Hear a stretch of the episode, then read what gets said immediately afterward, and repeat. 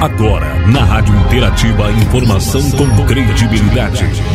Notícias que são destaque no Brasil e no mundo.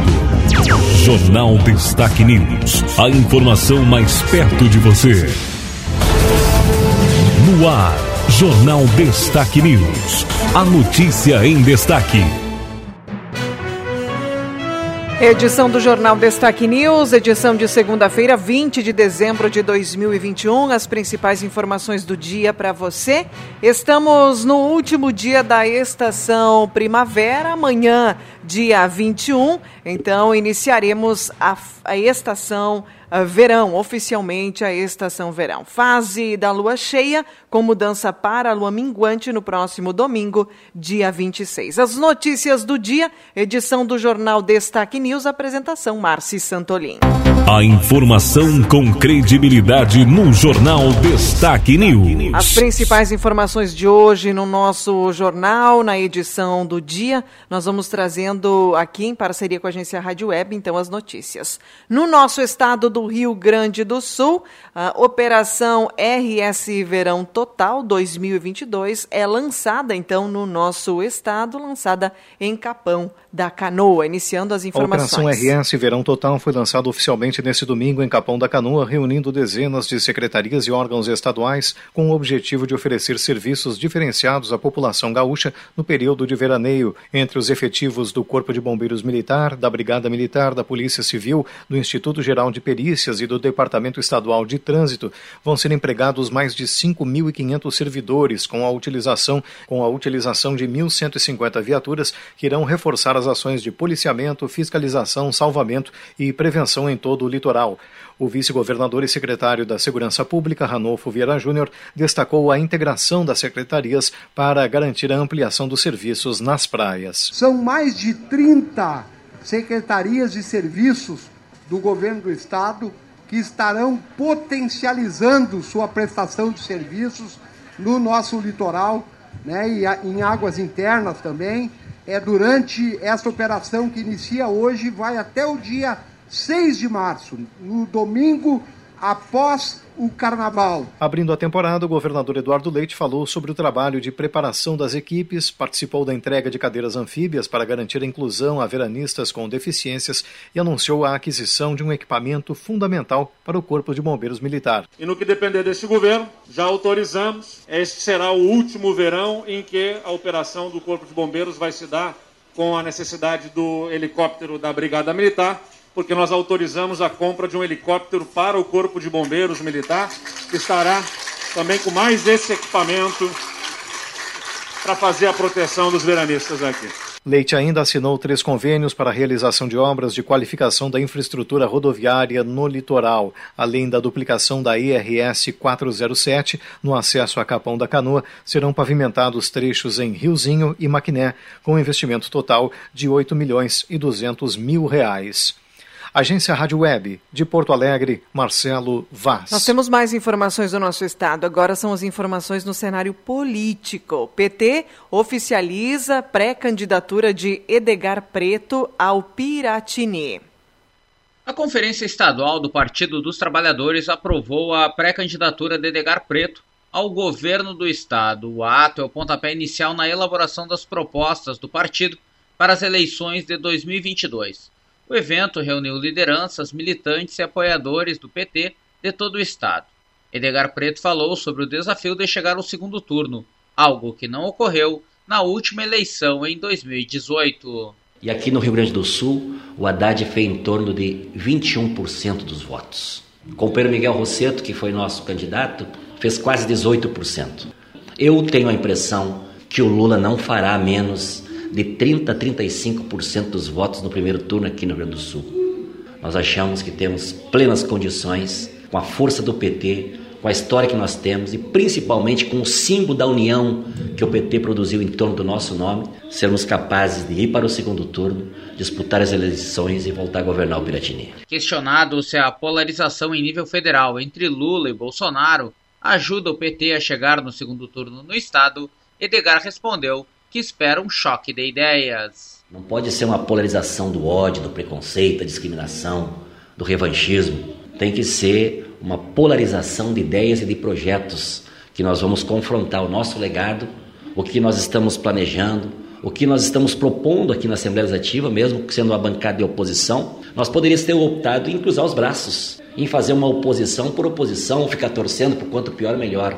Mas não é essa a característica do PT. Está sendo a bancada do PT, a bancada de oposição na Assembleia, que tem, através de projetos de iniciativa, apontado caminhos para tirar o Rio Grande dessa situação. Edgar Preto comentou sobre a decisão de Eduardo Leite não concorrer nas eleições. O petista avaliou que o governador fez uma leitura da gestão e da possibilidade de reeleição.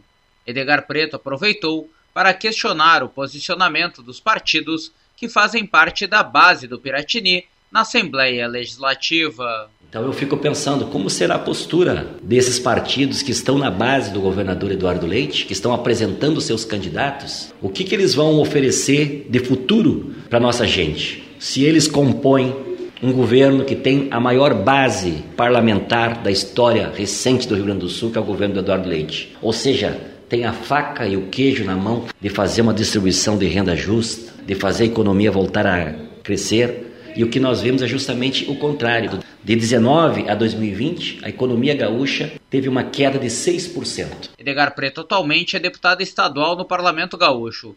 Também participaram do ato de lançamento da pré-candidatura lideranças de outros partidos de esquerda. A Conferência Estadual do PT ocorreu neste sábado, no Teatro Dante Baroni, na Assembleia Legislativa. Agência Rádio Web. De Porto Alegre, Christian Costa. Notícias do dia, informações de hoje para você, mais destaques na área rural agora. Deputado lamenta impostos sobre insumos agrícolas. O deputado Paparico Bac critica o aumento na tributação dos insumos agrícolas. O parlamentar do PL lamenta a decisão do governo gaúcho de aumentar impostos em meio à crise no campo em virtude da estiagem e do aumento dos insumos. Os agricultores de todo o estado, praticamente, perdendo suas lavouras de milho, já com forte impacto também na questão da cultura do soja. Este ano foi um ano atípico, aonde os insumos agrícolas dispararam os seus preços, inviabilizando muitas vezes de produtores não conseguir comprar o insumo agrícola. Eu sou agricultor e para finalizar uma lavoura, fui submetido a pagar 272 reais a saca de adubo. Isso é um absurdo. O governo tinha divulgado uma nota técnica onde apontava a alteração do convênio de ICMS, que determina a elevação de 4% da carga tributária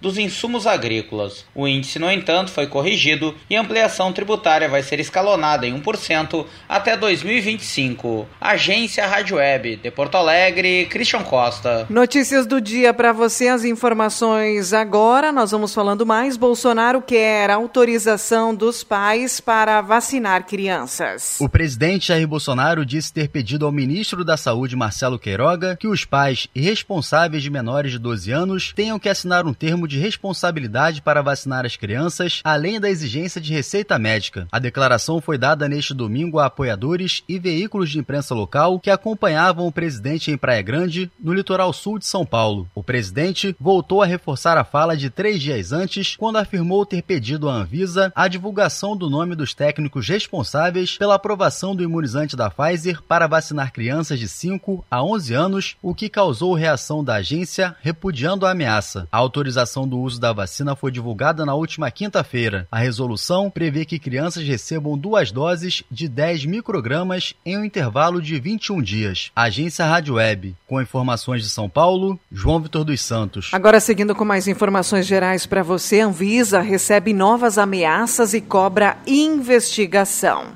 Em comunicado publicado neste domingo, a Anvisa informou que os seus servidores receberam nova onda de ameaças nas últimas 24 horas. Diante disso, a agência expediu ofícios pedindo pela segunda vez proteção policial aos seus membros. A ação acontece no mesmo dia em que Bolsonaro fez críticas à Anvisa, chamando de inacreditável o fato de ter sido aprovada pelos técnicos a vacinação contra a Covid-19 para crianças de 5 a 11 anos. Além disso, a agência cobrou do governo federal, da Procuradoria-Geral da República e da Polícia Federal que sejam feitas novas investigações para identificar os responsáveis pelas atividades criminosas. Para proteger os dados pessoais dos envolvidos, a Anvisa decidiu não publicar as ameaças recebidas, mas informou que as autoridades responsáveis estão cientes. Agência Rádio Web de São Paulo, Carolina Cassola. As informações de hoje também. Agora a gente traz uma informação sobre o coronavírus, né? Saiba se criança pode se vacinar mesmo sem autorização dos pais. Estão complementando aquela solicitação aí de autorização mencionada pelo presidente Bolsonaro.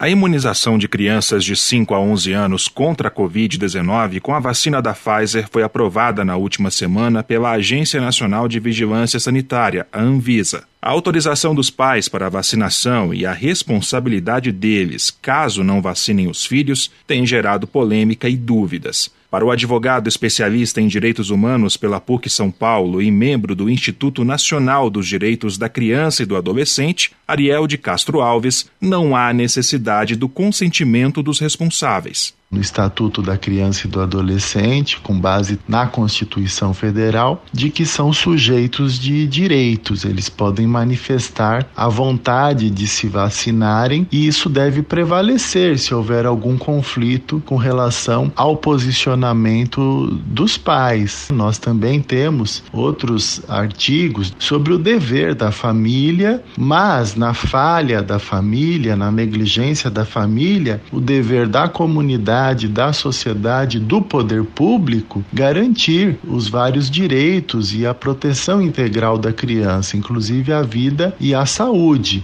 Segundo o advogado, a imunização é obrigatória. Nós devemos enfatizar que é obrigatória a vacinação das crianças nos casos recomendados pelas autoridades sanitárias. A partir do momento que nós temos uma vacinação de crianças para imunização contra a Covid aprovada pela Anvisa, pela Agência Nacional Reguladora, que passa então a recomendar a vacinação para as crianças, ela se torna obrigatória, conforme o artigo 14, então, do Estatuto da Criança e do Adolescente. Ariel de Castro ressalta que há possibilidade de responsabilização dos pais caso a criança não seja vacinada contra a Covid-19 pais e mães responsáveis que descumpram, que não autorizem ou impeçam a vacinação, podem, né, além de responder por essa infração de descumprimento do poder familiar, também podem responder processos, inclusive de suspensão ou perda do poder familiar por negligência. E essas ações tramitam na vara da infância e juventude e até podem responder criminalmente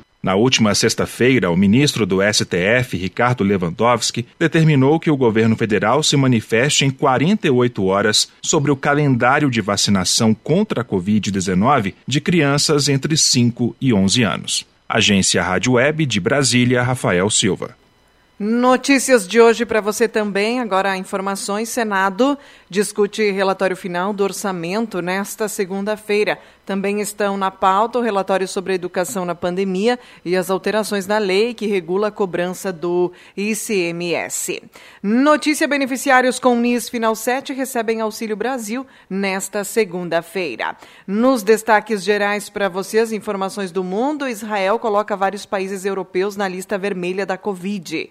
Gabriel Boric é eleito presidente do Chile. Informações do dia também, destaques de hoje para você. Sobe para 208 o número de mortos pelo tufão nas Filipinas. O balanço oficial foi atualizado neste eh, domingo.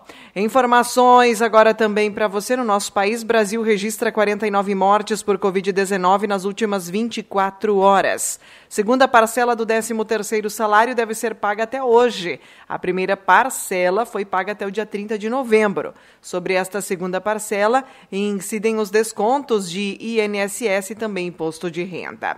Governo da Bahia confirma mais duas mortes pelas chuvas no estado. Ao menos 14 pessoas morreram e 276 ficaram feridas. Semana derradeira na Assembleia Legislativa do Rio Grande do Sul. Piso do magistério deve ser a proposta mais polêmica.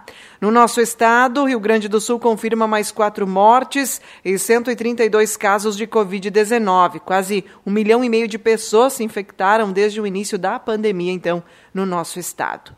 Brigada Militar efetua prisão de um homem em Paim Filho.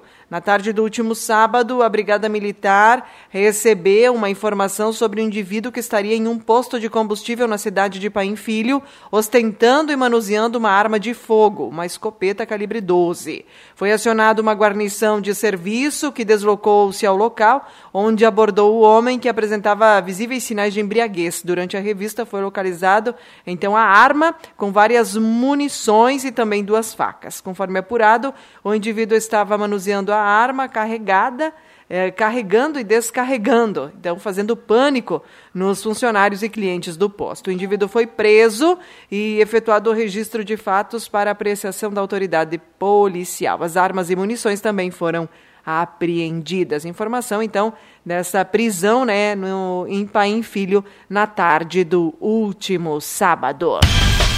Destaques esportivos. Vamos às informações com foco na Série B, calendário mais folgado. O Grêmio prevê pré-temporada de 28 dias, sem competições internacionais em 2022. O tricolor ficará restrito ao gauchão, mata, a matas na Copa do Brasil e as 38 rodadas da segunda divisão nacional. Grêmio descarta contratar goleiro e mira centroavante desesperadamente.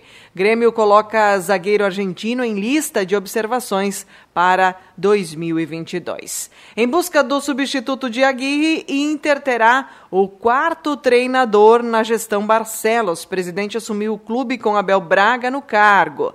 Acertou com Miguel Ángel Ramírez e depois trocou pelo uruguaio, que deixou o Colorado na semana passada. Contestado no Inter, Patrick segue em alta no mercado com assédio do Brasil e também exterior. São Paulo, Fluminense eh, e futebol mexicano já manifestaram interesse em contratar então contar né, com o futebol uh, do Pantera. Informações, né, principais destaques então, falando da dupla Grenal. Agora, nas informações do esporte, também a gente quer trazer uma informação local, né, trazer para você aí falar do Grenal beneficente do Santa Luzia, que terminou com goleada. O domingo ontem foi marcado pelas emoções do esporte, em ênfase às disputas entre colorados e gremistas em um jogo cheio de determinação e solidariedade. A quarta edição do Grenal do Esporte Clube Santa Luzia ah, fechou com goleada. Pela parte da manhã, os colorados da Série B comemoraram um resultado peso, eh, positivo, né, desde o último jogo e consagraram-se aí campeões da modalidade. As emoções seguiram durante a tarde em um jogo marcado pelas vezes consecutivas de bola na rede, o tricolor imperou. O placar foi de 6 a 1 na Série A e o Grêmio então foi o campeão desta edição. A disputa foi acirrada, mas o maior propósito também foi alcançado. Atletas do clube efetuaram a doação de alimentos que serão distribuídos à comunidade local através de cestas básicas. Um misto de amor pelo esporte e de doação para ajudar o próximo. O Esporte Clube Santa Luzia é um exemplo aí de grupo de atletas, apoiadores, colaboradores que não medem esforços para viver o esporte, contribuir com a comunidade e fazer a diferença.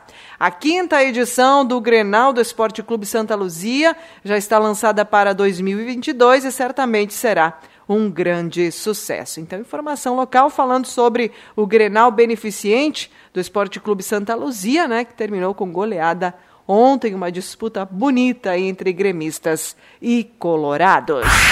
Agora em destaque a previsão do tempo. Vamos falar das informações do tempo. Uma massa de ar muito quente cobre o Rio Grande do Sul e traz muito calor ao estado hoje. A metade oeste deve ter uma tarde com temperaturas perto de 40 graus pelo terceiro dia consecutivo. De acordo com a Metsul, esse calor intenso deve vir acompanhado de chuva de verão no centro, no oeste e no noroeste. Pode haver temporais isolados. Também deve haver nebulosidade em alguns pontos. As informações da Somar Meteorologia trazem como previsão, então, para Machadinho hoje Precipitação de 8 milímetros de chuva pode ocorrer da tarde para a noite.